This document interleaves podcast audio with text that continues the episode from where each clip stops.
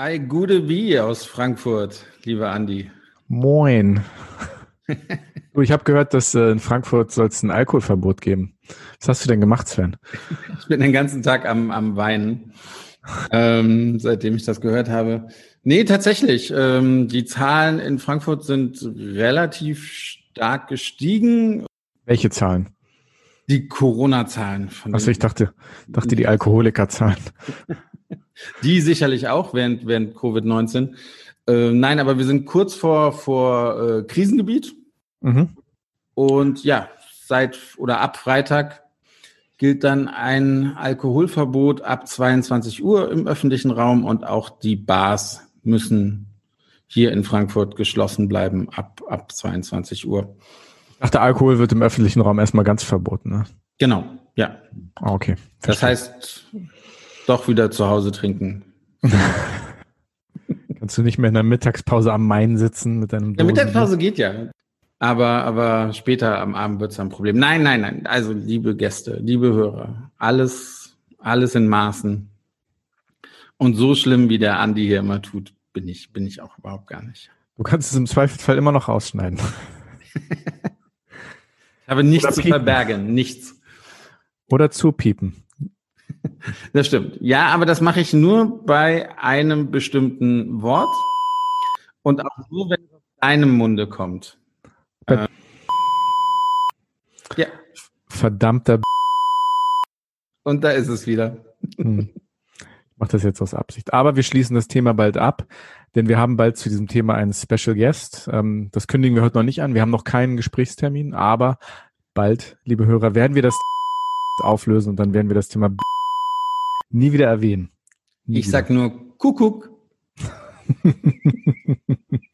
sehr schön, sehr schön. Das war jetzt ein Insider, aber ich, den, auch den lösen wir bald mal wieder auf. Ja, und ich wollte auflösen, dass wir einen sehr, sehr netten Hörerbrief bekommen haben von der Annalena. Und den möchte ich jetzt mal kurz vorlesen. Mach das. Bist du bei mir? Ich 100 Prozent. Sehr schön. Moin, ihr zwei. Ihr übertrefft euch tatsächlich jedes Mal selbst. Respekt. Ich fand die Folge super. Vor allem habe ich mich selbst an vielen Stellen wiedererkannt und Erinnerungen kamen an meine Zeit als Jugendreiseleiterin auf. Danke dafür. Habe selbst bei einem Gruppenveranstalter gelernt und viel mit den Reiseleitern zu tun gehabt. Es war eine tolle Zeit. Habt einen schönen Tag und macht weiter so. Anna-Lena. Ja, irgendwas machen wir richtig, oder? Denke auch, oder? Also du, du, sagst immer Liebesbriefe an dich, Hassmails an mich. Also bisher hatte ich, hatte ich noch keinen. Du hattest aber auch noch keine Liebesbriefe. ich habe sie dir noch nicht vorgelesen. aber wir haben gutes Feedback bekommen, wie eigentlich zu allen Folgen, aber vor allem zur letzten Folge mit Rainer Schilp, dem Reiseleiter, der diese lange Reise von Hamburg nach Shanghai mehrmals begleitet hat. Ähm, wir haben tolles Feedback bekommen. Den, den Leuten hat das gefallen. Das war sehr interessant, war auch vom so vom Timbre, wie man sagt, auch ein bisschen anders, auch vom Tempo der Folge. Also ganz spannend. Hat mir auch Spaß gemacht. Ja, eigentlich haben wir, haben wir immer gute Gäste. Mhm. Aber für heute, ja, sehe ich ein bisschen, bisschen schwarz. Man hat so ein bisschen das Gefühl, so nach, nach zwölf Folgen sind wir vielleicht schon in der B oder vielleicht sogar in der C-Kategorie von Gästen angekommen. Wir haben die, die erste Liga verlassen und ja, dümpeln heute so ein bisschen in der, in der Kreisklasse rum, oder? Wie siehst du das? Willst du den Zuhörern das mal erklären, was das genau bedeutet? es gab tatsächlich mehrmals den Wunsch, dass wir uns gegenseitig einmal interviewen. Und dem kommen wir heute nach. Und ja, wir machen den Anfang, dass ich heute den Andi interviewe, ein paar Fragen stelle und halt Andi Jans unser Gast ist in dieser Folge. Es war eigentlich vorgesehen, dass äh, wir direkt danach, also dann nächsten Donnerstag, mich als Gast haben, aber aufgrund von einer Messe und einem sehr interessanten Gast, den wir im Vorfeld dieser Messe interviewen können, verschieben wir meine Folge wahrscheinlich um eine Woche nach hinten. Das, das müssen wir dann nochmal sehen. Also jetzt erstmal heute Andreas Jans als Gast. Ja, ja. Wer jetzt noch zuhört, ist selbst schuld. Wie hast du mich eben genannt? Äh, wir haben, was hast du, wir haben die Bundesliga verlassen und sind jetzt wo? Kreisliga, Kreisliga. Ja gut, da kennst du dich ja gut aus. Ne? als, als Fortuna Düsseldorf-Fan. Ne? Dünnes Eis. Dünnes Eis, Sven. Ganz Aber einen, einen neuen Geschäft, einen neuen Sportdirektor, Geschäftsführer, nee, Vorstandsvorsitzenden. Wer? Äh, Herr Allofs. Nee, nee, ich meine, wer das wissen will. Äh. Na gut. Gut. Ja. Wir können jetzt einfach gleich mal die Musik abspielen und danach anfangen. Wie wäre das? Hört sich sehr gut an. Hin und weg. Der Reisepodcast mit Sven Meyer und Andi Jans.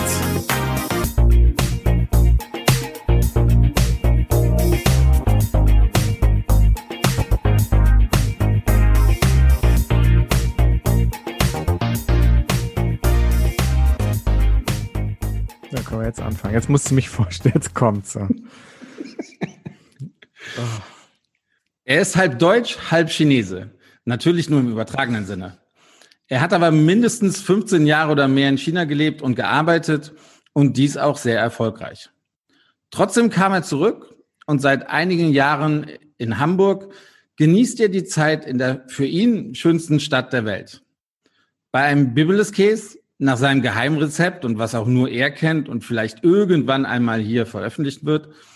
An der Alster vergisst er dann den Kummer, dass er gerade nicht reisen kann. Es war einmal eine Zeit, in der er Geschäftsführer bei China Tours war. Jetzt verbringt er seine Zeit zwischen Ritter, Hafennest und Mr. Lee, einem der besten Chinesen in Hamburg, und berät Klienten über China. Denn analytisch und strategisch kann er sehr gut. Ansonsten ist er ein guter Freund und der beste Co-Moderator, den man sich für den besten Reisepodcast für das Fachpublikum vorstellen kann.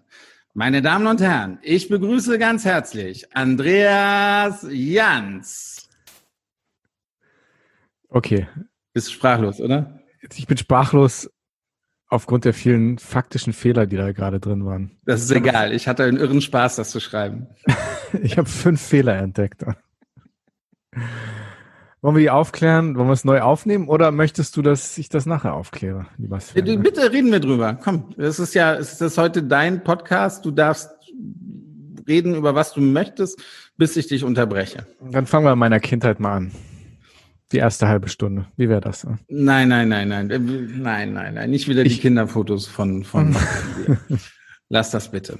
Aber fangen wir tatsächlich mal so an. Also tatsächlich, meine, meine erste Frage geht so in die Richtung. Und zwar, wir kennen uns ja eigentlich erst, seitdem du wieder in Hamburg bist oder seitdem du zurückgekommen bist nach Deutschland und äh, in Hamburg zuerst stellvertretender Geschäftsführer bei China Tours geworden bist und später dann auch, auch Geschäftsführer. Ansonsten weiß ich noch, dass du aus der Nähe von Hannover kommst für dich auch die schönste Stadt der Welt oder, oder wie siehst du das? Ja, auf jeden Fall immer doppelt so schön wie Düsseldorf, ne? Das ist ja ganz klar. Ja? ja. Wie, wie ist es denn so aufzuwachsen in, in Hannover? Bei Hannover. Ich bin, ich bin in Burgwedel bei Hannover aufgewachsen. Ne? Und ist das besonders schön, reizvoll? Burgwedel, sagt mir aber irgendwas, aber vielleicht auch nur, weil, weil du daherkommst. Das liegt direkt an der A7. Man kommt gut weg von Burgwedel. Und das ist dann der große Vorteil? Das ist ein Vorteil. Nein, Burgwedel ist gar nicht so schlecht. Also zum Aufwachsen war es schön, sehr ländlich, war damals noch sowas wie ein, wie ein Dorf. Heute ist das eine, eine Stadt mit äh, mehreren Stadtteilen, eigentlich eher ein Vorort von Hannover. Aber es war, war nicht schlecht zum Aufwachsen. Ist eigentlich dadurch bekannt geworden, dass der erste Ikea Deutschlands dort angesiedelt ist, beziehungsweise war. Also der ist dort immer noch. Dieser erste Ikea in Deutschland. Ähm, Firmenzentrale Rossmann ist dort und äh, Hörgeräte Kind, ne, auch bekannt als Präsident von Hannover 96. Ähm. Ach echt, der macht Hörgeräte, wusste ich gar nicht. Jawohl. Jetzt habe ich genau. was gelernt. Das ist Burgwedel, da bin ich aufgewachsen. Geboren bin ich da nicht, geboren bin ich in deiner Nachbarschaft, nämlich im schönen Rheingau in Wiesbaden, der Landeshauptstadt von Hessen. So, aber das wusstest du alles schon, stimmt's? Ja, Wiesbaden wusste ich. Ja, ja, ja. Bin ja auch am Wochenende im Rheingau, es war wunderschön. Mhm, muss ich sagen. Aber es geht ja heute, heute um dich. Da kommen nur wunderschöne Dinge her. Aber ich muss dich korrigieren. Ich habe nicht 15 Jahre, sondern nur in Anführungsstrichen 10 Jahre in China gelebt. Dazu kommen wir gleich. Dazu kommen wir gleich. Ähm, wie kam man denn von Burgwedel nach, nach China überhaupt? Also ich nehme an, du hast das Abitur gemacht in, in Burgwedel. Behaupt, behauptest du wahrscheinlich zumindest. Das ist eine, eine sehr großzügige Annahme. Danke, Sven. Aber das stimmt tatsächlich. Ich habe tatsächlich Abitur gemacht. Ja, und dann hast du Sinologie studiert? Nee, hast du bestimmt nicht, oder? Das, das weißt du gar nicht, ja? Nein, deswegen frage ich ja heute. Hm. Nein, ich habe gar nicht Sinologie studiert. Ich habe internationale Beziehungen studiert, zwar in England und in Kanada. Meinen ersten Studiengang habe ich in England abgeschlossen und meinen zweiten in Kanada, in, in Ottawa. Darf man fragen, warum da? Also ist es das Leben in Burgwedel schon aufregend, natürlich, aber hast du dir vielleicht gedacht, ah, vielleicht gehe ich in noch aufregendere Städte? Ja, ich wollte, ich wollte im Ausland studieren. Meine Mutter ist Engländerin und der Sprung nach England, ich war immer sehr anglophil, hat sich, hat sich da, hat sich da angeboten. Ne? Da bin ich sozusagen, und ich habe ja englischen Pass, ich habe, beziehungsweise ich habe zwei, zwei Staatsbürgerschaften. Ne? Ähm, so dass ich ähm, das entsprechend wahrgenommen habe, die Möglichkeit in England zu studieren. Damals noch, ähm, da ging das gerade los mit Studiengebühren und so weiter und so fort unter Tony Blair, aber ähm, ja, das war eine, eine schöne Sache. Da habe ich drei Jahre studiert, äh, habe ein Jahr in Kanada verbracht als Austauschstudent und habe dann nach meinem ersten Uni-Abschluss die Möglichkeit gehabt, nach Kanada zu gehen, habe ein Stipendium bekommen, dort meinen Magister zu machen, auch wieder in internationalen Beziehungen. Und so habe ich dann noch einige Jahre außerhalb Deutschlands verbracht. Ganz Kanada, für viele eines der schönsten Länder der Welt. Wunderschön, ja. Tollsten Städten, lebenswertesten Städten. Erzähl schön. ein bisschen davon. Ein, ein sehr schönes Land, ein sehr schönes Land. Ich habe ein Jahr in Toronto verbracht. Ich habe äh, zwei Jahre in, in Ottawa studiert und äh, ja, sehr schön, sehr schön. Also wirklich ein schönes Land. Sehr hoher Freizeitwert, äh, viel Natur, nette Menschen. Okay. Trotzdem Fazit von, von dieser ersten Frage, du besitzt keinen deutschen Hochschulabschluss. Ich besitze keinen deutschen Hochschulabschluss, nein. Okay, das, das äh, halten wir mal fest und, und lassen es einfach mal kommentarlos hier, hier stehen.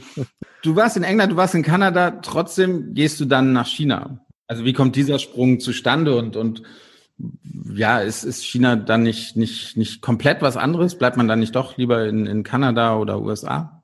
Also eigentlich wäre ich ja noch in Kanada geblieben. Ich hätte ja, das war ja eine ganz haarscharfe Sache. Ich war schon angenommen, um dort meinen Doktor zu machen. Ich wäre beinahe auf einer akademischen Schiene gelandet.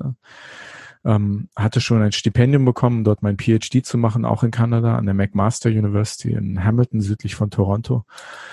Wollte dann für ein Jahr nach China gehen, ein bisschen Arbeitserfahrung sammeln und habe mich dann dort entschieden, meinen Doktor nicht zu machen. Ich wollte, war einfach fasziniert von China. Ich wollte dort bleiben. Ich wollte Chinesisch lernen. Das war für mich eine völlig neue Welt, in der ich eigentlich. Du, du kanntest gar, du konntest kein Chinesisch, als du nach China konnte, gegangen bist? Ich konnte, ich saß im Flugzeug, zweite, das war im Sommer 2004, saß ich im Flugzeug nach Peking, Frankfurt nach Peking. Vor mir in der Business Class saß Gotthilf Fischer mit den Fischerkörnern. Die erste Erinnerung. Große, große Business Class.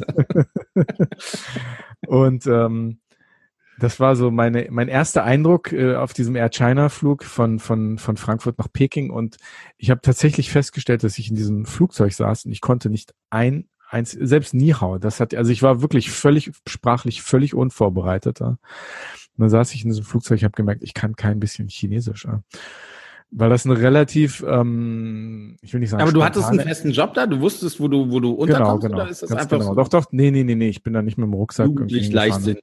Genau, nein, nein, nein, nein, nein. Nee, nee, aber Chinesisch habe ich dort gelernt. In meinem ersten Job dort hat mein, hat mein Hoteldirektor hat zu mir gesagt, ähm, du hör zu, wenn du, wenn du ähm, Chinesisch lernen willst, der wusste, dass ich Chinesisch lernen möchte, weil ich immer in der Lobby stand und äh, ähm, hinter der Rezeption so in meinem kleinen Büchlein irgendwie rumgeblättert hat, meinem kleinen Wörterbuch. Der hat gesagt, Andi, hör zu, wenn du Chinesisch lernen willst, da vorne ist eine Uni, die heißt Jiaotong Universität, also eine große bekannte chinesische mhm. Universität. Die haben ein Programm für Ausländer, da kann man sich einschreiben. Ähm, die sprechen kein Englisch, kein Deutsch, kein gar nichts. Die unterrichten alles auf Chinesisch, aber es ist ein, es ist ein Programm, Chinesisch als Fremdsprache. Und er hat gesagt, du kannst meinetwegen jeden Morgen da hingehen und Chinesisch studieren. Dann teile ich dich für die, für die Nachmittagsschicht ein. Und dann habe ich das gemacht. Dann bin ich jeden Morgen von Montags bis Freitags bin ich in die Uni gegangen, habe von acht bis zwölf Uhr Chinesisch gelernt, lesen, schreiben, hören und so weiter und so fort sprechen. Bin dann mittags um zwölf da raus aus der Uni, schnell zurück zum Hotel, das war nicht weit weg, habe mich umgezogen, was gegessen und habe dann von 14 bis 23 Uhr die Spätschicht geschoben. Nächsten Morgen um halb sechs, äh, halb sieben wieder aufgestanden, acht Uhr Uni beginn und das habe ich zwei Jahre gemacht. Äh, und dann habe ich so ein bisschen Basis gelegt für mein Chinesisch. Was, was sind, was sind so die ersten Aufgaben, die man überhaupt im, im Hotel machen kann, wenn man, wenn man die, die Sprache nicht spricht? Na, ich habe in einem internationalen Hotel gearbeitet. Ne? Das war ein, war ein Vier-Sterne-Hotel, was während meiner Zeit dort äh, die Rezertifikation zum Fünf-Sterne-Hotel ähm, geschafft hat, obwohl ich dort gearbeitet habe.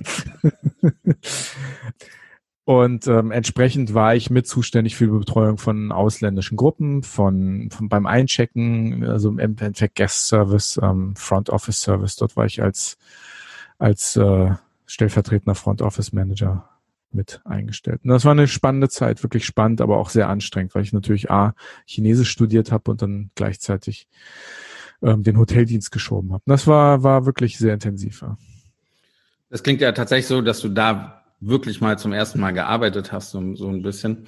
War das schon die, die Gloria Hotelgruppe, für die du dann später gearbeitet hast, oder war das noch was, was anderes? Ganz genau, das war mein erster Berührungspunkt mit der, mit der Gloria Hotelgruppe. Also Gloria Hotels und Resorts, die chinesische Gruppe. Es gibt eine gleichnamige Gruppe Hotelgruppe in der Türkei, aber die chinesische Hotelgruppe gibt es seit 1992. Ja. Die waren nach meinem Wissen auch die erste Hotelgruppe dieses Namens, äh, Gloria Hotels und Resorts, ähm, mit dem Operationsbüro in Peking, also Sitz in Peking, ähm, offiziell aber in Hongkong registriert. Ja. Eine der alten großen traditionellen, intern also internationalen Hotelgruppen von China, die mittlerweile auch in Japan, Malaysia und auch in Afrika, glaube ich, mehrere Hotelprojekte haben. Also eine eine sehr spannende Gruppe. Da habe ich, wie gesagt, in einem der Properties angefangen. Das war ein Xi'an, ne, der Stadt, wo mhm. die Terrakotta-Armee ist. Da habe ich, da habe ich gearbeitet, bin dann dort ausgeschieden, habe mich selbstständig gemacht, habe ein paar Jahre mit äh, zwei Freunden zusammen äh, Beratungsprojekte gemacht. Das ging in, ganz gut eine Zeit lang. In China, ganz genau. Okay.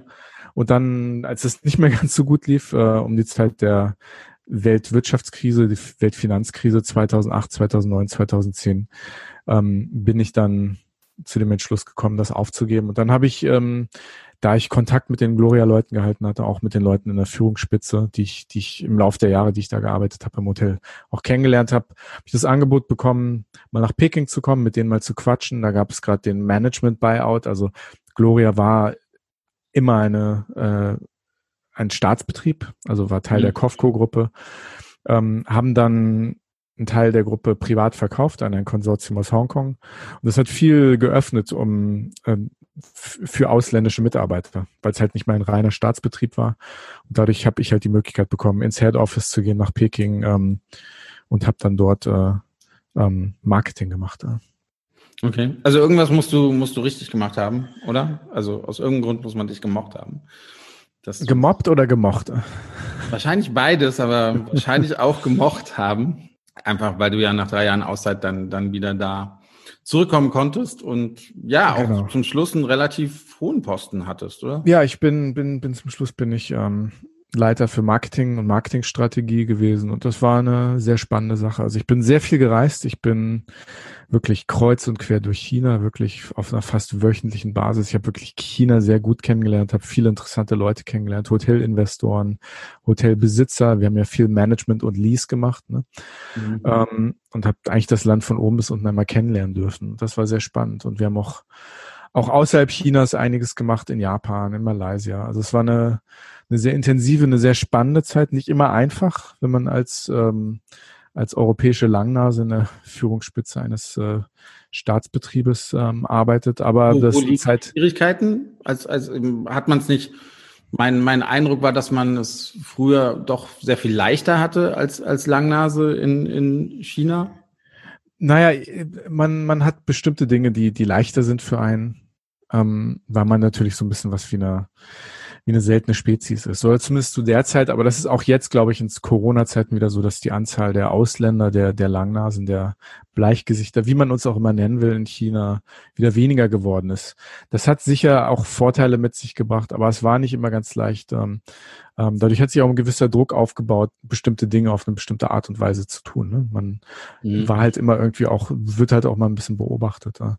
Also zu viele Details will ich auch gar nicht nennen. Das hatte teilweise auch politische Gründe, also nicht politische Sinne, politische Gründe im Sinne von parteipolitisch, ähm, aber im Sinne von von, das ist manchmal gewisses Taktieren und Hantieren, vor allem auch firmenintern gegeben hat. Ja, ja, okay. Aber es war insgesamt eine Zeit, die ich überhaupt nicht missen will. Also es war sehr spannend, sehr intensiv und so sind dann aus einem Jahr und, und einem Job sind dann mehrere Jobs in China geworden. Auf einmal waren zehn Jahre rum. Und ja. dann hat's mich, hat's mich gejuckt, nach, nach Deutschland zurückzukommen, weil ich hatte effektiv ja fast, fast 17 Jahre nicht in Deutschland gelebt. Also ich hatte bis zu dem Zeitpunkt, bis 2014, den Großteil meines Erwachsenenlebens ähm, außerhalb Deutschlands verbracht. Ja. Ja, ich, wir, wir kommen gleich dann auf die Zeit in, in, in Hamburg dann zu, äh, zurück. Aber kurz nochmal zurück zu, zu China und, und auch, auch Covid-19. Also ich meine, du bist ja wirklich ein, ein großer China-Kenner. Du, du kennst China nicht nur als, als Tourist oder als Reiseveranstalter, sondern du hast da wirklich auch gelebt und, und hast so, auch gerade eben, wie du auch schon gesagt hattest, so ein bisschen, manchmal ist es halt Politik in China, wie, wie entschieden wird. Also du kennst das Land wirklich sehr, sehr gut. Wie hast du China erlebt während Covid-19? Also äh, wie sie reagiert haben. Ich, ich fand es sehr drastisch, wie sie reagiert haben. Die ganze Welt hat erstmal staunend auf, auf China geguckt, wie können die nur ein, ein, äh, eine Stadt abriegeln mit, mit acht Millionen Einwohnern. Ich habe damals noch wirklich gesagt, na, das sollen sie mal hier versuchen, dass man uns in, in Quarantäne stellt. Das würde hier nie funktionieren. Wie, wie hast du das wahrgenommen? Du hast ja auch wahrscheinlich noch, noch viele Freunde in, in China. Was, was haben die darüber gesagt? Und hat das China auch irgendwie ein bisschen verändert? Was meinst du? Du hast hier richtig vorbereitet, Sven. Stellst ja richtig ernsthafte Fragen, ne? Ich wollte dir mal zeigen, wie das ist, wenn man sich gut vorbereitet auf den, auf den Gast. Äh, für die Hörer, meistens bereitet Andi immer die, die Folgen vor. Wie ich im Vorspann auch gesagt hat, er ist da, er braucht ein kleines Konzept oder auch ein Strategiepaper und hangelt sich dann da so lang. Das konnte er natürlich heute nicht machen. Heute war es meine meine, ähm, meine Arbeit, die ich, die ich vorher machen musste. Und ich will dir auch einfach mal zeigen, wie man das machen kann, wenn man, wenn man mit Spaß bei der Arbeit dabei ist. Ich bereue es, was ich eben gesagt habe. Hätte ich gewusst, dass du dann so drauf rumreitest. Ja, die Frage China, Covid-19, wie die Chinesen reagiert haben. Also ich glaube, was in Wuhan passiert ist, ähm, war einfach dramatisch genug, dass, dass, dass die Regierung gesagt hat, wir, wir machen jetzt den Laden hier einmal dicht. Ich denke, ich denke, die Resultate und insofern wir den, den, den Zahlen, die aus China kommen, glauben, aber ich, ich, ich sehe jetzt eigentlich keinen Grund, diesen Zahlen nicht zu glauben, weil im Endeffekt das Bild, was sich aus China abzeichnet, ist im momentan dort so, dass das öffentliche Leben eigentlich wieder, wieder normal läuft, wie es auch im letzten Jahr stattgefunden hat. Es haben sich einige Dinge geändert. Ähm, was auch das digitale Leben und das Erfassen von Gesundheitsdaten zum Beispiel angeht. Aber insgesamt ist das Leben dort, glaube ich, wieder so weit zu einer Normalität zurückgekehrt, die mich glauben lässt, dass das Covid-19 dort wirklich weitgehend eingedämmt ist.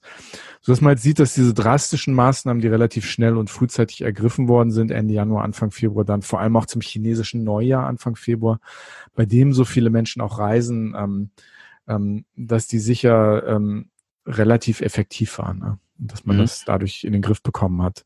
Also so habe ich das mitbekommen, so wie viele andere Menschen auch. Ich bin ja seit Dezember 2019 nicht in China gewesen. Das ist die längste ähm, Zeitspanne, die ich seit 2004 nicht in China gewesen bin. Ich bin ja auch bei China Tours wirklich drei, vier, fünf, sechs, sieben Mal im Jahr nach China gereist im Laufe der letzten Jahre, ähm, geschäftlich, teilweise auch privat.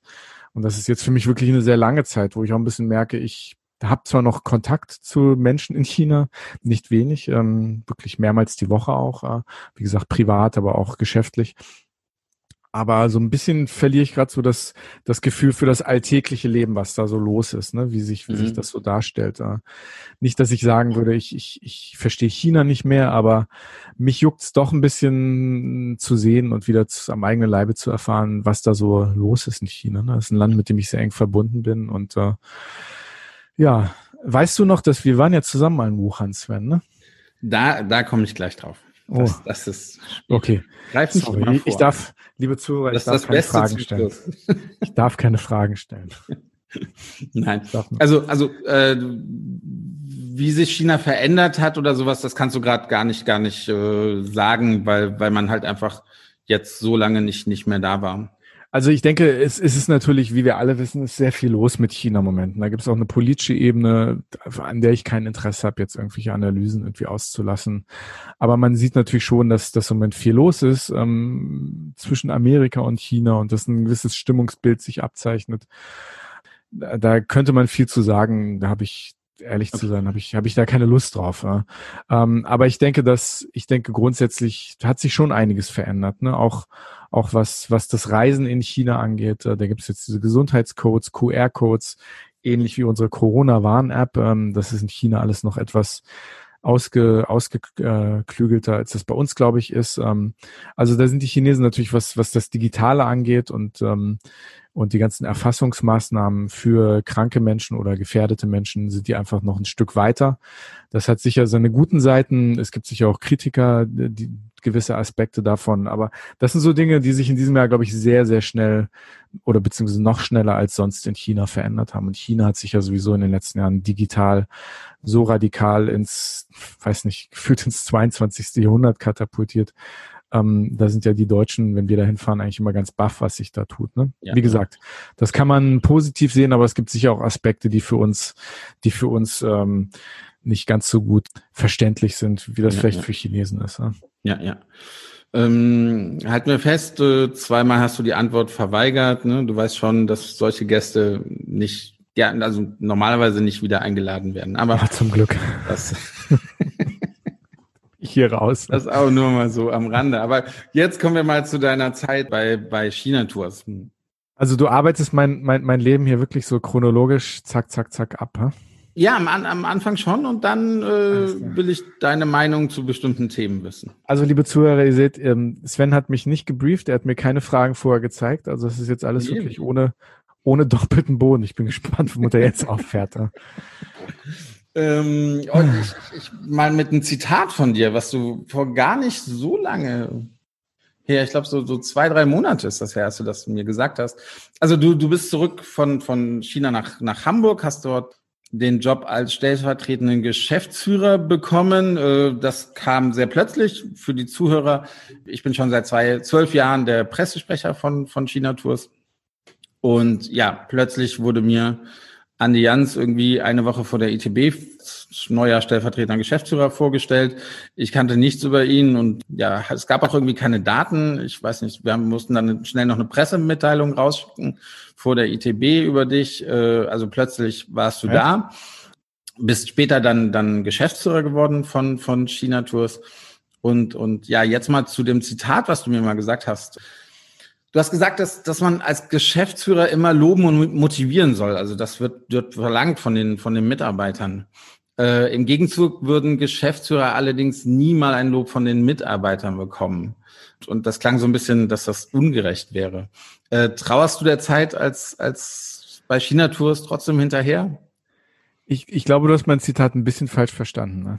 Also ich, ich habe, das ist schon so ungefähr der Tenor. Ne? Natürlich, Mitarbeiter erwarten Lob, Mitarbeiter erwarten Wertschätzung. Ähm, ähm, ich glaube, mein, mein Punkt war nicht, dass, dass, dass das ein Geschäftsführer erwarten soll oder erwarten sollte, sondern ich glaube, der Punkt ist eher, das kann man aber als Geschäftsführer nicht von seinen Mitarbeitern erwarten. Das war so mein Punkt. Jetzt biegst du es dir halt ein bisschen zurecht, aber ist schon okay. Ich lasse es mal so stehen.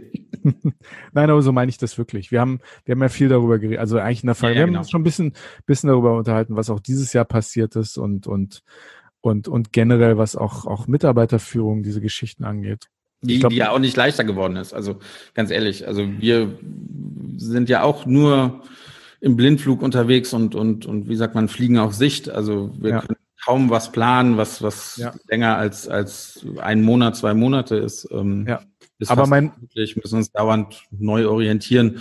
Sicherlich auch nicht einfach für, für Geschäftsführer, aber halt auch für, für die Mitarbeiter nicht. Was, was ich damit sagen wollte, ist einfach, dass, dass, dass man, dass man als, als, als Unternehmensleiter, als Geschäftsführer einfach nicht Dinge erwarten kann, die für einen Mitarbeiter, für einen, in Anführungsstrichen normalen Mitarbeiter ähm, sie als selbstverständlich annehmen. Und, und das zweite Zitat, was, was, was mir damals, und das war so eigentlich das einzige und erste, was mir der Firmeninhaber Guoshang Liu am Anfang mitgegeben hat, äh, wofür ich ihm eigentlich sehr dankbar war, weil das wirklich am Anfang ein sehr, sehr wertvoller Rat, beziehungsweise eigentlich eine Feststellung war, die er mir mitgegeben hat, die ich über die Jahre als Geschäftsführer eigentlich immer mitgenommen habe und die ich mich täglich wieder erinnert habe. Und er hat zu mir gesagt, Andi, hör zu, als Geschäftsführer gehört 50 Prozent deiner Zeit den Mitarbeitern.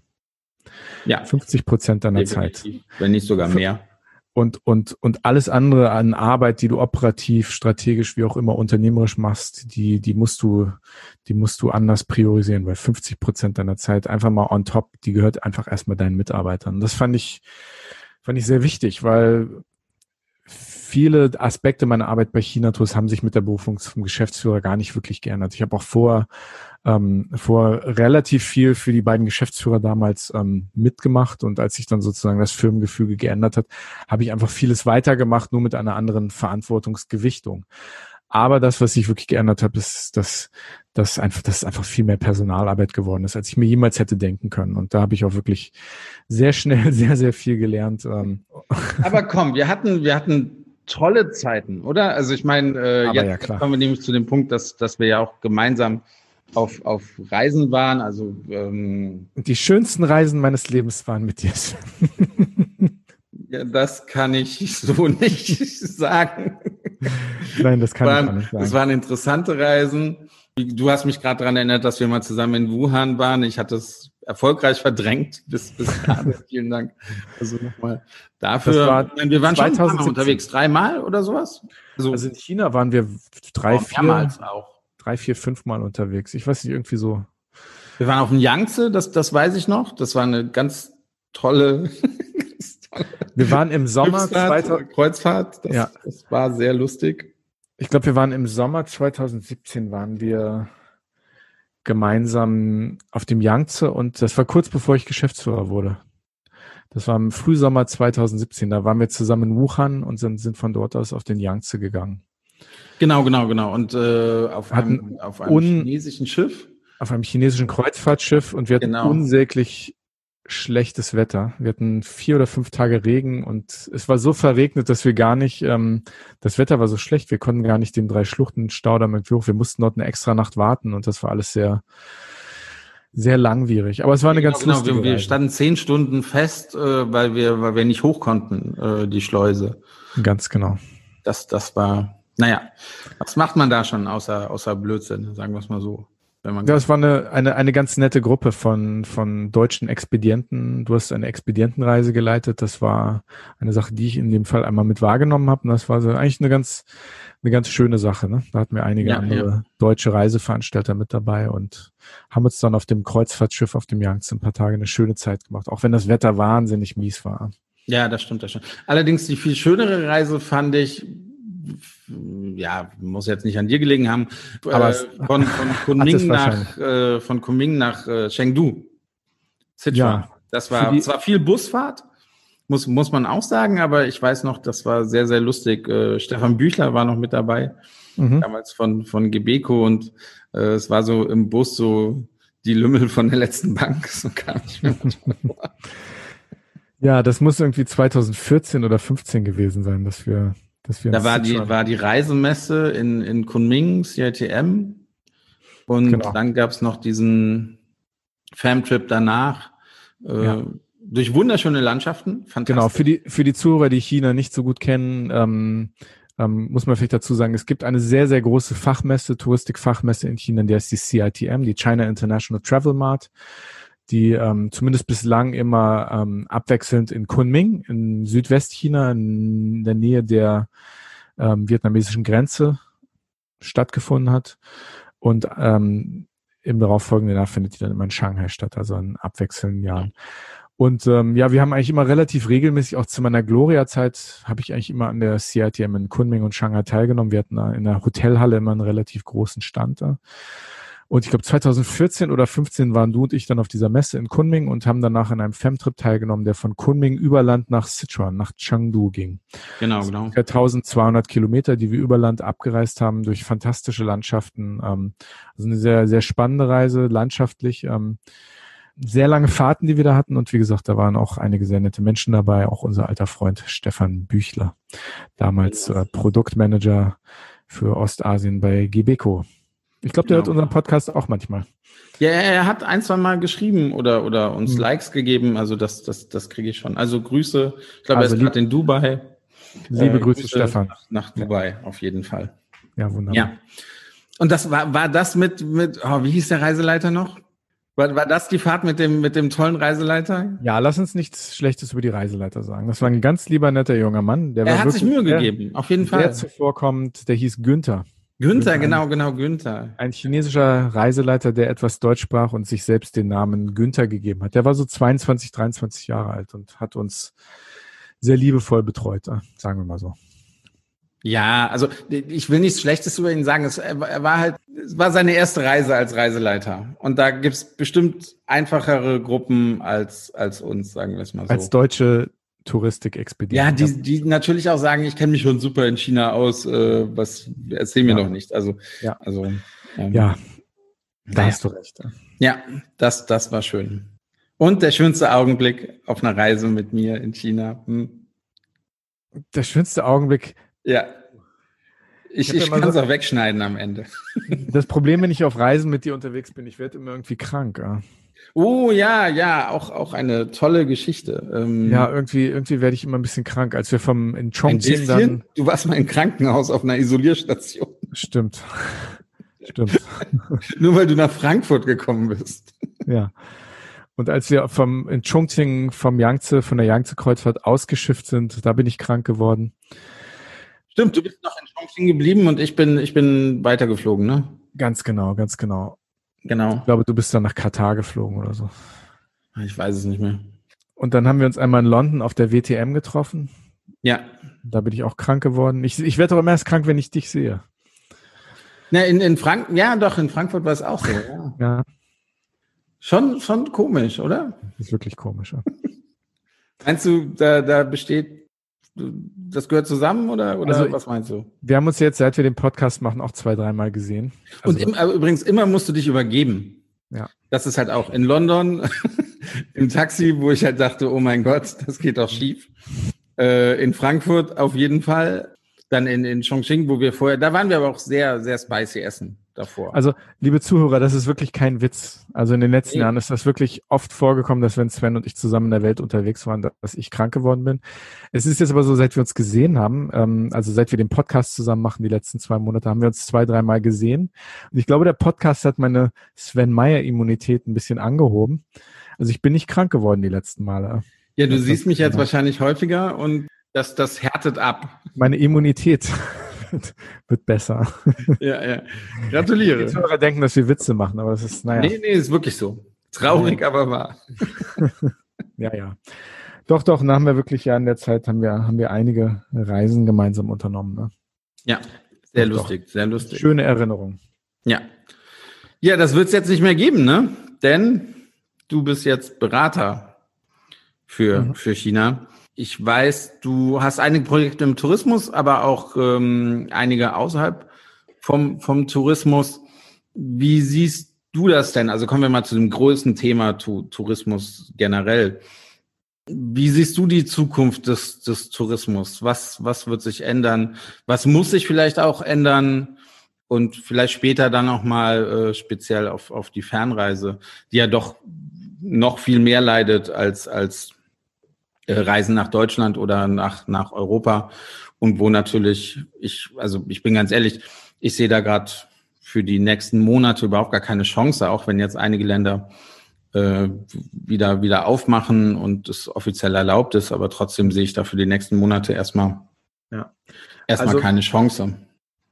Also bevor wir jetzt zu einer Prognose gehen, will ich doch noch mal ganz kurz ähm, die Brücke zu China-Tours schlagen und dem, was in diesem Jahr passiert ist. Ne? Wir haben natürlich mit Corona in China und, und den vielen Reisebeschränkungen, die halt auch für China galten, Anfang des Jahres schon sehr früh durchkalkuliert und sind zu dem Ergebnis gekommen, dass die Firma in der bestehenden Form nicht weiter existieren kann. Und China-Tours wird als Marke weiter bestehen. Ne? Es gab diesen, diesen diesen Insolvenzschutzschirm. China Tours ähm, wird rekonstituiert, wird es weitergeben als Marke in einer anderen und kleineren Form. Und ähm, ich denke, das wird auch unter der Leitung von Guoshang Liu, zu dem ich immer noch ein sehr gutes Verhältnis habe, ähm, sicher auch weitergehen. Aber ich habe halt, wie gesagt, ich habe, habe das Unternehmen dann Ende April verlassen und äh, bin jetzt halt als Berater für Unternehmen, die mit China Geschäfte machen, ähm, tätig. Ja. Genau. Das ist ein ja. bisschen Tourismus, ähm, aber auch andere Bereiche, die mit Tourismus nichts zu tun haben. Ich arbeite eng mit einer Sportmarketingfirma hier in Hamburg zusammen, ähm, wo es dann auch in dem Bereich äh, Sportkooperation, Vermittlung von Produkten und Dienstleistungen in die Welt des Sports von Deutschland nach China geht, etc. etc. Also eine ganz spannende Geschichten. Das war jetzt ein Werbeblock. Dankeschön, Sven. Aber du fragst mich nach meiner Prognose für den Tourismus. Also meine persönliche Prognose ist, ich, ich bin mir nicht sicher, in welcher Form ich weitermachen werde im Tourismus. Ich mhm. bin ja jetzt auch sehr lange in der Hotellerie ähm, und der Touristik auf Veranstalterseite unterwegs gewesen. Aber ich denke, da wird sich sehr viel tun. Ähm, du hast mich gefragt, was ich glaube, sich ändern wird, sich ändern muss. Äh, ich habe mir so ein paar Stichpunkte, weil das ist so das eine Thema, was du mal thematisch für mich angedeutet hast im Vorfeld. Ich habe mir aufgeschrieben, Geiz ist geil. Ich wäre mhm. sehr froh, wenn diese Geiz ist geil Mentalität, ähm, die wird sicher nicht verschwinden, aber ich glaube, sie steht jetzt auf dem Prüfstand. Und ich denke, ja, das ist auch richtig so. Ähm, vor allem auch vor dem Hintergrund, dass, dass, dass dieses Hyperwachstum, was einfach preisgesteuertes, großes Volumen ist, nicht nachhaltig ist und auch nicht zu halten sein wird. Da. In welcher Form sich das manifestieren wird, weiß ich nicht, aber ich, ich, ich für mich wäre das, das ein Wunsch, dass, dass dieses noch günstiger, noch günstiger, noch günstiger und, und, und wie gesagt, dieses Hyperwachstum. Wir haben ja wirklich auch ein sehr starkes Touristikwachstum gesehen in den Jahren bis, bis zu Covid. Äh, dass das jetzt zumindest auf dem Prüfstand steht, ist, ist für mich eine gesunde Entwicklung. Ja. Also es ist sicherlich ein, ein, ein Wunsch und das ist sicherlich auch ein, ein sehr guter Wunsch auch das, da hängt ja dann ganz viel mehr dran, Thema, Thema Nachhaltigkeit und so weiter und so fort. Und wir haben es ja auch schon bei, bei vielen anderen Gästen von uns, uns gehört. Ich finde oder ich befürchte eher, dass diese Geiz ist geil Mentalität noch schlimmer wird. Jetzt gerade auf, auf Reisen. Man muss ja schon sehen, ich, ich weiß nicht, wie viele Millionen Leute in Kurzarbeit sind oder vielleicht auch ihren Job verloren haben, vielleicht noch um ihren Job bangen. Also ich glaube nicht, dass das also ich glaube, man, man fährt noch in Urlaub auf jeden Fall, aber es, es, der Preis muss, muss halt stimmen. Und Lass es halt anstatt ein vier Sterne plus Haus ein drei Sterne plus Haus äh, gebucht, weil einfach der, der Preis letztendlich dann doch entscheidet, weil, weil das Geld halt nicht mehr so, so locker sitzt. Womit ich, also wo ich dir recht gebe, ist sicherlich der, der Luxusbereich, der funktioniert immer und da wird der neue Luxus sein, äh, noch mehr Komfort, noch mehr alleine reisen, noch, noch großzügiger reisen. Ähm, da, da spielt dann Geld keine, keine Rolle. Aber ich glaube tatsächlich für, für 80 Prozent der Reisen spielt der Preis eine, eine große Rolle. Also ich, ich, ich, ich kann auch nicht, ich habe keine Kristallkugel. Ich kann nicht genau sagen, welche Art und Weise sich das manifestieren wird. Ich glaube aber, dass in den nächsten, und ich glaube, ich sehe für die Touristik für das nächste Jahr bin ich nicht sonderlich optimistisch, muss ich sagen. Ich bin wirklich für das nächste Jahr, auch für das übernächste Jahr. Ich glaube, bis, bis, bis, bis wir wieder zu einer neuen Normalität kommen werden, bis wir wirklich wissen, was Covid-19 auch ist, mhm. ob Covid-19 mit einer Impfung auch wirklich verschwinden wird und ob es dann auch wirklich wieder eine Planungssicherheit gibt, mhm. die dem Markt, also den Gästen, den, den Endverbrauchern eine Sicherheit gibt, dass wenn sie reisen, dass sie sich in Sicherheit wiegen können ähm, dass sie zurück nach Hause kommen, dass sie ihr Geld zurückerstattet bekommen, all diese Dinge. Ähm, diese Fragen, ich bin sehr skeptisch, dass diese Fragen auch im Rahmen einer Planungssicherheit im Jahre 2021 final beantwortet werden. Und von daher glaube ich nicht, dass es eine Planungssicherheit gibt, die die die, die Touristik ähm, sich wirklich nachhaltig ähm, erholen lässt im nächsten Jahr. Mein, was ich meine mit, dass Geiz ist geil auf dem Prüfstand steht, hängt damit zusammen, weil ich glaube, Reisen wird aufgrund dieser Planungsunsicherheit wertvoller werden. Nicht nur das Geld, was man dafür ausgibt, sondern auch die Zeit, die man dafür ausgibt, die Zeit, die man dafür in die Hand nimmt. Wohin zu fahren, wird, was, wird wieder etwas Besonderes werden. Und ich hoffe, dass für die Menschen, manche werden das vielleicht als nach, nachhaltig betiteln, werden sagen, ja, ich möchte dann lieber ein bisschen nachhaltiger reisen. Manche werden sagen, ich kann nicht so viel verreisen aufgrund dieser nach äh, dieser Fragen der Planungssicherheit. Ähm, dann möchte ich aber richtig ver verreisen und was richtig Schönes machen, was auch inhaltlich und und auch von der Reiseart etwas nachhaltiger ist, als für drei Tage irgendwie nach Bratislava zu fahren, um mich da voll zu saufen und die Straßen voll zu kotzen, was Wochenende. Ich denke, das sind alles alles so Dinge, wo wo wir hoffentlich zumindest ansatzweise Veränderungen sehen werden. Ne? Ne? Also, dass einfach das Reisen etwas Besonderes wieder wird, etwas wertvoller wird, für das, wenn die Leute Geld und Zeit in die Hand nehmen, sich vielleicht ein, zwei Gedanken mehr machen werden. Wie gesagt, der Wunsch ist da ein bisschen Vater des Gedanken, aber ich glaube nicht, dass es prinzipiell noch schlimmer werden wird, weil ich glaube, die Möglichkeit, dass, dass wir wieder so ein, ein Hyper, Hyperwachstum mit, mit, mit super günstigen Reisen weltweit, 300 Euro Flüge in die Karibik und so weiter und so fort, Vielleicht wird es das geben. Ich kann es mir zumindest fürs nächste Jahr auch noch fürs übernächste Jahr in dieser Form, wie wir es vorhatten, nicht wirklich vorstellen. Ne? Ja gut, ja, ich gebe dir in gewisser Weise recht. Ist aber halt auch so, ne, wenn du ein Hotel aufhast, also du bist Hoteldirektor, du hast auf, du musst halt gucken, wie du deine Angestellten bezahlst und naja, dann sind ein paar Gäste wahrscheinlich erstmal besser als, als überhaupt gar keine. Ja. Und äh, um diese paar Gäste halt äh, zu bekommen, ja, musst du vielleicht halt auch mit dem, mit dem Preis runtergehen, damit du, damit du gebucht wirst. Ja. Ich denke aber grundsätzlich wird es auch für die Touristik noch ein sehr schweres Jahr nächstes Jahr werden, weil ich, ich äh, aufgrund dieser Planungsunsicherheit natürlich die, die Nachfrage und wird, wird hochgehen. Die Ziele, die wir bereisen können, die werden mehr werden. Dann wird es aber auch so sein, dass viele Reiseveranstalter und viele Touristiker die Reisen produzieren und verkaufen, ähm, die Leute aus der Kurzarbeit zurückholen müssen. Und ich bin sehr skeptisch, dass das, was verkauft werden wird, wirklich die Kosten auch decken wird. Weil in dem Moment, in dem die Leute aus der Kurzarbeit zurückholst, musst du sie natürlich auch wieder voll bezahlen. Mhm. Ne? Weil das ist viel Arbeit, die in eine Reiseabwicklung geht. Ne? Ja, ähm, ja. Das ist also nichts, was man mit zwei Stunden von zu Hause aus macht, sondern in der Regel musst du dafür schon eine ganz gute Mannschaft an Bord haben, wenn du auch wirklich das abarbeiten willst. Und wie gesagt, in der Touristik ist es ja so, dass wenn du eine Gruppenreise machst mit 20 Leuten, dass du wirklich erst Geld mit dem 19. und dem 20. Mitfahrer verdienst. Ne? Also dem 20., 19., 20. Gast.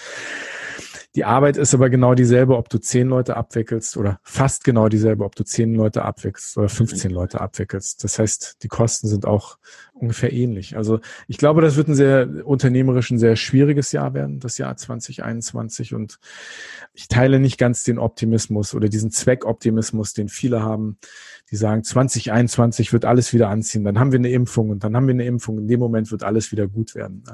Ich glaube, diejenigen, die das denken, ähm, was sollen sie auch sagen, ne? Also wir, wir ja. man, man schaut sich ja schon sehr viele Webinare an oder, oder ja. redet halt, halt mit vielen Leuten. Ja, man, man hört, wir sind jetzt bereit für, für 21, aber was, was sollen sie auch sagen? Also sie sind ja auch bereit, also es stimmt ja auch alles. Ähm, und es, wird, es wird Jahre dauern, bis sich die Touristik erholt und, und, und bestimmt drei, vier, fünf, sechs Jahre, wenn nicht länger, weil viele, viele Prozesse, die wir gesehen haben, auch, auch auch, auch Vertriebsprozesse, die Frage des Reisebüros ähm, als, als, als traditionell primäre Vertriebsstruktur für klassische Best-Ager-Reisen in Deutschland. Das haben wir auch mit Michael Faber schon diskutiert, mhm. mit Martin Klug. Ich denke, da wird, wird auch ein Verfallsprozess vielleicht ein bisschen im Zeitraffer stattfinden, zumindest für die, die denken, dass sie einfach so weitermachen können wie bisher. Mhm. Und ich glaube, auch da ja, man kann natürlich nach außen sagen, es wird alles besser werden. Es wird auch sicher vieles besser werden. Es wird aber vor allem auch sehr, sehr viel anders werden. Und ich glaube, es ist auch eine richtige Zeit gekommen, sich zu überlegen, was man anders machen sollte und wie man sich für diese neue Zeit aufstellte. Ja. Das, und, und wie gesagt, da bin ich einfach ein bisschen skeptisch, was, was das Jahr 2021 angeht, dass das wirklich so ein relativ rosiges Jahr, in dem so vieles wieder aufwärts geht für die Touristik. Ich glaube, da wird nochmal, wenn sich die tektonischen Platten in der Branche nochmal richtig verschieben im nächsten Jahr. Ja, ja. Was meinst du denn, wie man der Branche helfen kann? Also die Bundesregierung hat ja, hat ja relativ viel Geld reingepumpt, auch relativ unbürokratisch, relativ schnell freigegeben, was, was sehr ungewöhnlich ist. Aber da funktioniert es und es kam eigentlich auch an bei den, bei den Leuten, die die Hilfe brauchen. Natürlich, es, es könnte immer mehr sein. Was meinst du, wie man der Branche helfen kann? Du hast genau einen Wunsch frei. Was, was wir haben, wir haben darüber schon diskutiert und eigentlich, wir haben darüber schon mal diskutiert und eigentlich wirst nur du mit deiner Position dich damit in der Reisebranche unbeliebt machen. Ich sage nur Pauschalreiserichtlinie. Also das äh, ich glaube einfach im, im Falle von höherer Gewalt ist es absolut unfair, dass, dass der Reiseveranstalter hier beziehungsweise die Touristik das Risiko für einen Fall von höherer Gewalt ganz alleine trägt und dass, dass der Endverbraucher, der eine Reise gebucht hat, ähm, sozusagen im Rahmen des äh, der Pauschalreiserichtlinie eigentlich jede jede Mitverantwortung und jedes, jedes Restrisiko einfach auf den Veranstalter abwälzt. Also ich glaube, das ist einfach nicht fair, das ist nicht haltbar. Ich bin mir nicht sicher, dass sich das ändern wird. Ähm, ein Wunsch wäre natürlich für die Branche, dass das in Frage gestellt wird von der Bundesregierung auf EU-Ebene, denn das ist eine europaweite Richtlinie, die dann mhm. jeweils national umgesetzt werden musste. Aber ich glaube einfach, das Thema höhere Gewalten, das wurde ja schon vor, vor Covid-19 so, so ausführlich debattiert, auch als, oft nur als abstraktes Thema. Wir haben ja auch als, als Reiseveranstalter wirklich geguckt, kann man sich gegen höhere Gewalt ähm, rückversichern lassen? Ähm, das geht halt einfach nicht. Keine Versicherung macht das. Ja. Ja, ja. Keine Versicherung macht das. Und da haben wir uns ja wirklich lange umgeguckt und äh, dann ist jetzt halt dieser Worst Case mit Covid-19 wahr geworden. Ne? Und dagegen ja. kann man sich halt nicht versichern. Ne? Ja. Ist natürlich verständlich, dass man das nicht kann, dass die Versicherungen das nicht wollen. Das sind vor allem die Rückversicherer, also die Versicherer, die die Versicherung versichern, die wollen das nicht. Die Versicherungen würden das gerne machen, wenn sie das könnten finanziell, weil das natürlich auch ähm, sehr lukrativ sein würde. Aber wie gesagt, die Rückversicherer machen das nicht mit. Und wie gesagt, ich glaube auch, dass das auf EU-Ebene sehr, sehr schwierig werden würde, das durchzudrücken, höhere Gewalt sozusagen aus dieser EU-Pauschalreiserichtlinie rauszunehmen, beziehungsweise das Risiko auch mit auf den Endverbraucher ein bisschen umzuwälzen. Du siehst das ganz anders, aber ich glaube, das ist ein Thema, was wir vielleicht nochmal ein andermal wirklich ausführlicher besprechen sollten. Aber du hast mich gefragt, ein Wunsch und das wäre das pauschal. Ja, genau, genau. Ja, ja, ja. Ich, ich will das auch wirklich jetzt, jetzt dann nicht, nicht in die Diskussion mit dir gehen. Tatsächlich sehe ich das ein bisschen anders. Aber es ist tatsächlich so, dass ich auf die Uhr gucke. Oh Gott. Die Zeit fliegt, wenn man Spaß hat. Hm? Ja. War ein re relativ ernsthaftes Gespräch, ja? Ja, du bist halt selten witzig. muss, man halt auch, muss man halt auch dazu sagen. Aber ich, ich habe dich ja als, als besten Co-Moderator äh, vorgestellt, den man sich, sich wünschen kann. Aber was ist so, so dein Resümee für den, für den Podcast? Wie, wie siehst du die letzten zwölf Folgen beziehungsweise 13 Folgen? Was ist so dein Resümee? Wie, wie glücklich bist du? Was hast du dir erwartet? Hat sich das erfüllt? Äh, was, was sind deine Hoffnungen für, für die Zukunft? Also mir macht Spaß. Mir macht es auch Spaß mit dir. Also das, das kann man sagen. Das ist, äh, das ist in diesem Jahr, in dem so vieles so, so ein bisschen Auflösungserscheinungen irgendwie mit sich gebracht hat, ist das für mich eine schöne Sache, das mit dir zu machen und auch, dass wir über die Themen reden, über die wir reden wollen. Also wir haben ja eigentlich gesagt, wir wollen einen Podcast machen, den wir selbst interessant finden. Ne? Ja. Und eigentlich, als wir angefangen haben, darüber zu reden, waren wir uns ja relativ schnell einig, was wir machen wollen. Wir wollen über das Reisen reden, und zwar Reisethemen. Wir wollen nicht einfach nur langweilig über Destinationen reden. Ja. Wir haben jetzt zwar ein paar Destinationen vorgestellt, aber ich denke, das haben wir auch in einer Art und Weise gemacht, wo wir über die Destination reden als, als Konzept, als Idee, als, als Ort und weniger Reisetipps. Ähm, genau, genau. Sozusagen ja. wie so ein Expedia oder TripAdvisor Podcast einfach, einfach darüber reden, wie toll man bestimmte Orte bereisen kann oder wie man das am besten macht. Also wenn wir das irgendwie wenn, wenn du das vorgeschlagen hättest, dann hätte ich wahrscheinlich gesagt, ähm, nö, da habe ich keine Lust drauf. Dann möchte ich lieber keinen Podcast machen. Also ich bin eigentlich sehr zufrieden. Wir haben echt tolle Gäste gehabt da.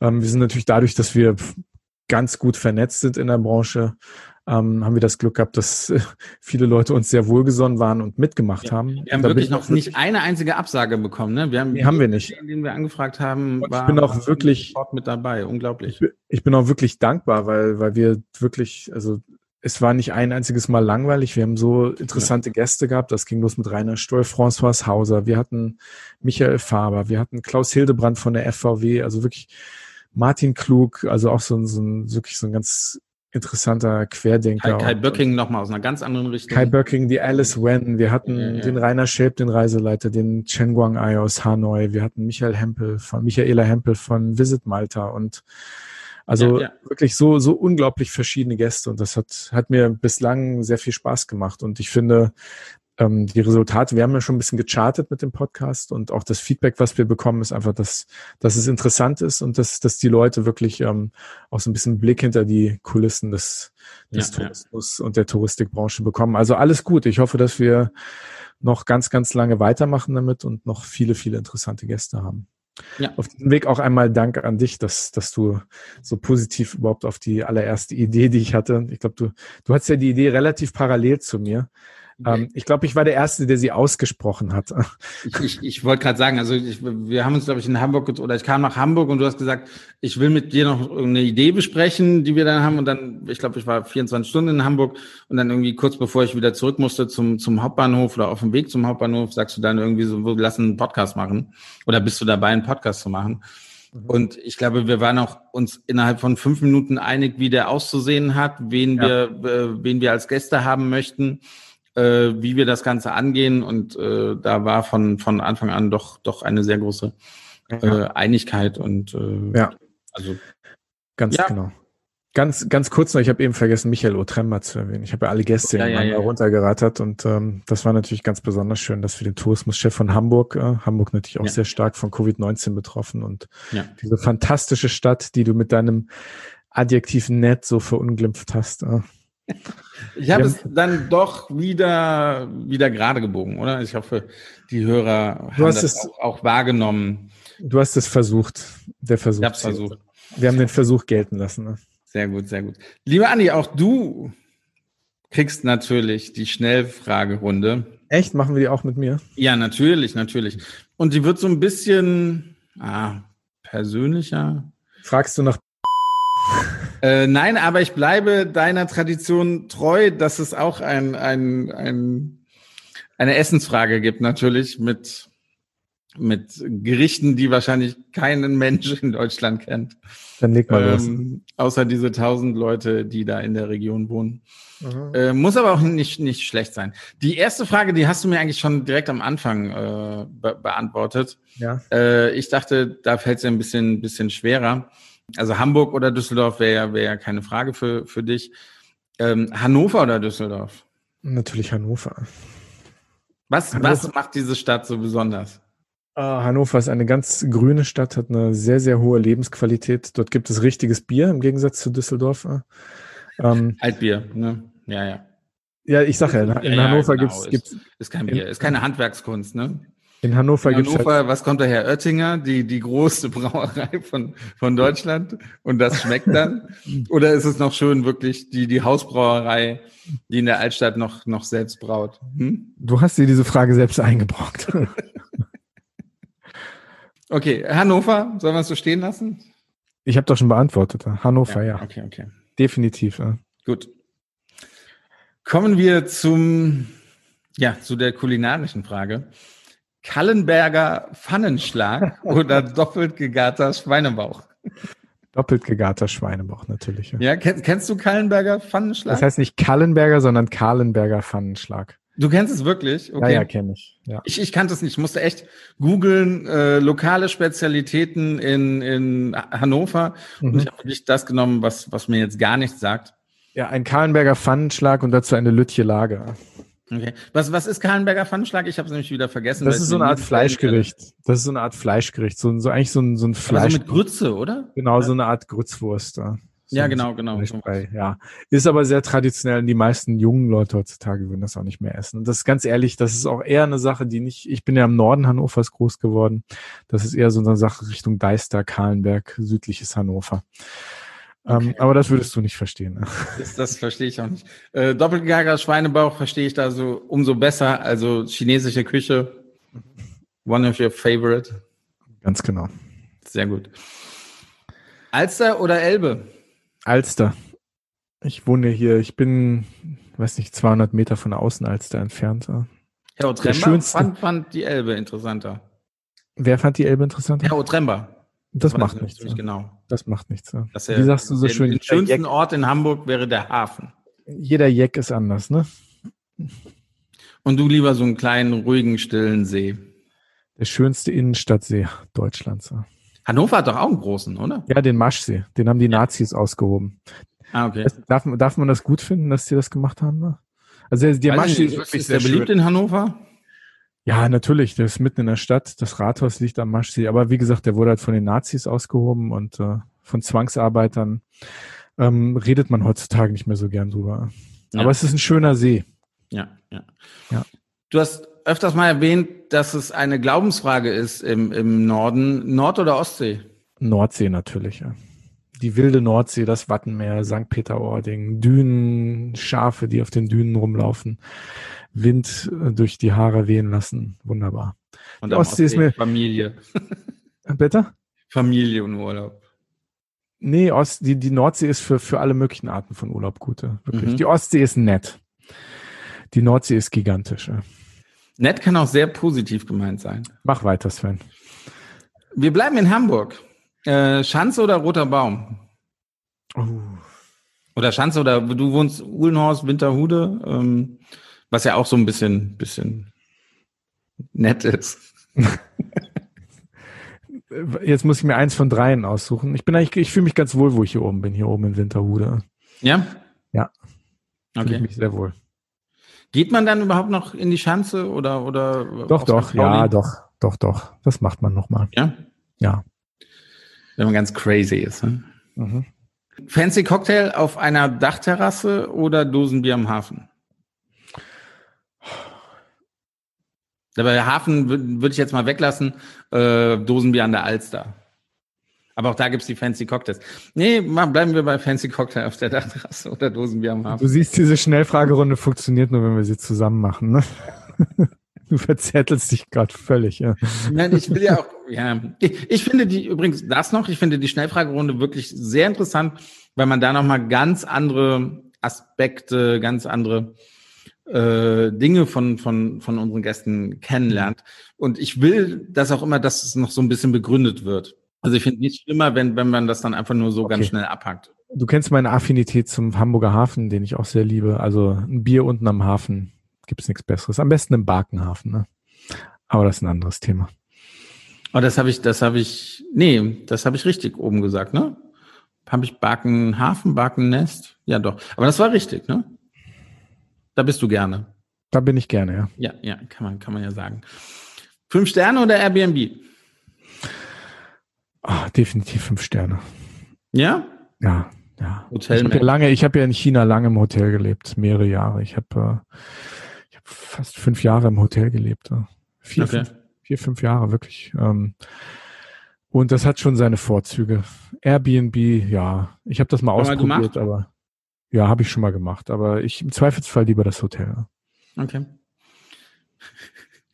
Jetzt eine Frage, die ich, die ich vielleicht auch schneiden muss. Betrunken Fahrradfahren oder Taxi? Ähm, Und jetzt mal gucken, ob du ehrlich antwortest. ich würde natürlich äh, betrunken niemals Fahrrad fahren, sondern mich ins Taxi setzen. Okay. Ja. Nächste Frage. FVW oder Manager-Magazin?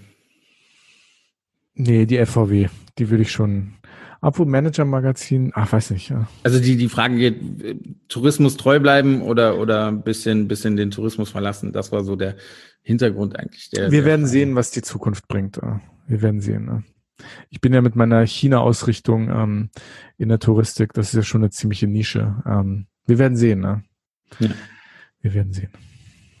Und auch die letzte Frage, die kannst du dir sicherlich denken.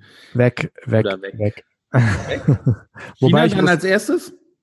ach, wobei ich wirklich gestehen muss, ich bin ja wirklich ähm, in jungen Jahren aus Deutschland, kann man sagen, fast abgehauen ins Ausland zum Studieren. Und als ich dann zurückgekommen bin vor fast sieben Jahren nach Deutschland, ähm, ich habe es wirklich genossen, ähm, auch Deutschland für mich wieder ein bisschen wieder zu entdecken und bin auch jetzt nach, nachdem ich schon einige Jahre in Hamburg war, auch jetzt richtig, richtig in Hamburg angekommen und eigentlich kann man auch in Deutschland ganz wunderbar Urlaub machen. Erzähl doch nochmal die Geschichte, dass du jetzt ein Fahrrad gekauft hast und jetzt mit dem Fahrrad durch Hamburg fährst und dadurch Hamburg nochmal von ganz anderen Ecken und Seiten kennengelernt hast. Hast du doch gerade schon erzählt. Danke, Sven. Okay, lieber Andi, du hast es geschafft. Wie war's? Furchtbar. Echt? Nein, es war, nein, es war, Also, die, auf welcher Seite sitzt du lieber? du, das ist schon, also Hut ab vor unseren Gästen, dass die das über sich ergehen lassen. Ne? Das ist schon, schon intensiv, diese Frage. Weil man muss ja schon sagen, auch die Gäste wissen eigentlich nicht, also die wissen so ein bisschen was, Ja. was wir ansprechen wollen, aber die konkreten Fragestellungen äh, haben, haben sie eigentlich keine Ahnung. Ja, also ich bin es ja gewohnt, auch durch deine hervorragende Pressearbeit ähm, in den vergangenen Jahren auch, auch öfter mal interviewt zu werden. Ich war in China als, als Langnase in der Führungsspitze eines großen Konzerns, wurde mir auch öfter mal eine Kamera ins Gesicht gehalten, aber das ist schon, schon, das war schon eine relativ intensive Stunde gerade mit dir. Muss ich sagen. Aber es macht Spaß, es macht Spaß und ich mag auch dieses Podcast-Format und ähm, ich habe auch die, die Sachen in den letzten Jahren, wo mal irgendwie Radio-Interviews waren und so weiter, ein ganz besonders schönes vor ein paar Jahren, was du organisiert hattest mit Ingo Lorenz bei Radio Paradiso, der jetzt mittlerweile bei der Ostseewelle, glaube ich, ähm, mhm. Programmdirektor ist. Äh, da haben wir zwei Stunden eine Sendung gemacht, nur über China. Mir wahnsinnig viel Spaß gemacht. Ich habe ja selbst in ganz, ganz jungen Jahren, bevor ich studiert habe, ähm, auch mal beim Radio gearbeitet. Also deswegen macht mir das auch, auch Spaß, so dieses, dieses, äh, dieses Format Podcast und ja. ähm, sehr spannend. Ich, ich hoffe, man merkt es dir auch an oder die Hörer merken es uns an, wie, wie viel Spaß uns der, der Podcast macht. Also ich glaube schon, dass, dass man merkt, dass es, dass es uns Spaß macht und ja. dass wir da auch ein bisschen, bisschen Zeit investieren. So, dann kannst du jetzt die Abmoderation noch machen, Herr, Herr Hauptmoderator. Herr Hauptmoderator. Ich würde gerne mal unseren, unseren Gast fragen, ob er schon unsere Instagram-Kanal und unsere Facebook-Seite kennt und ob er die dann bei unseren Hörern anpreisen möchte oder soll ich es diesmal machen? Ich kann das gerne machen. Also der, der Hin- und ist, Weg das das, das, Du musst das einfach machen. Ich finde, das gehört zu dir. Na gut, wenn das dazu gehört. Also, liebe Zuhörer, wenn ihr Fragen, Kommentare, Anmerkungen oder sonst irgendwas habt, wenn ihr sagen wollt, wie toll diese Folge von Hin und Weg war, dann könnt ihr uns auf Instagram oder Facebook eine Nachricht schreiben. Wir sind zu finden unter Hin und Weg Podcast auf Instagram und Facebook jeweils. Äh, dort gibt es auch Bilder von uns, Posts zu den aktuellen Folgen. Ja, und wir würden uns sehr freuen, wenn ihr nächste Woche wieder dabei seid bei Hin und Weg, der Reisepodcast mit Sven Meyer und Andi Jans, heute zu Gast. Danke, lieber Sven. Vielen lieben Dank, Andi. Bis jetzt, hast du, jetzt bist du frei. So, und jetzt so, vielen lieben Dank. Mach's ciao. gut. Danke, ciao.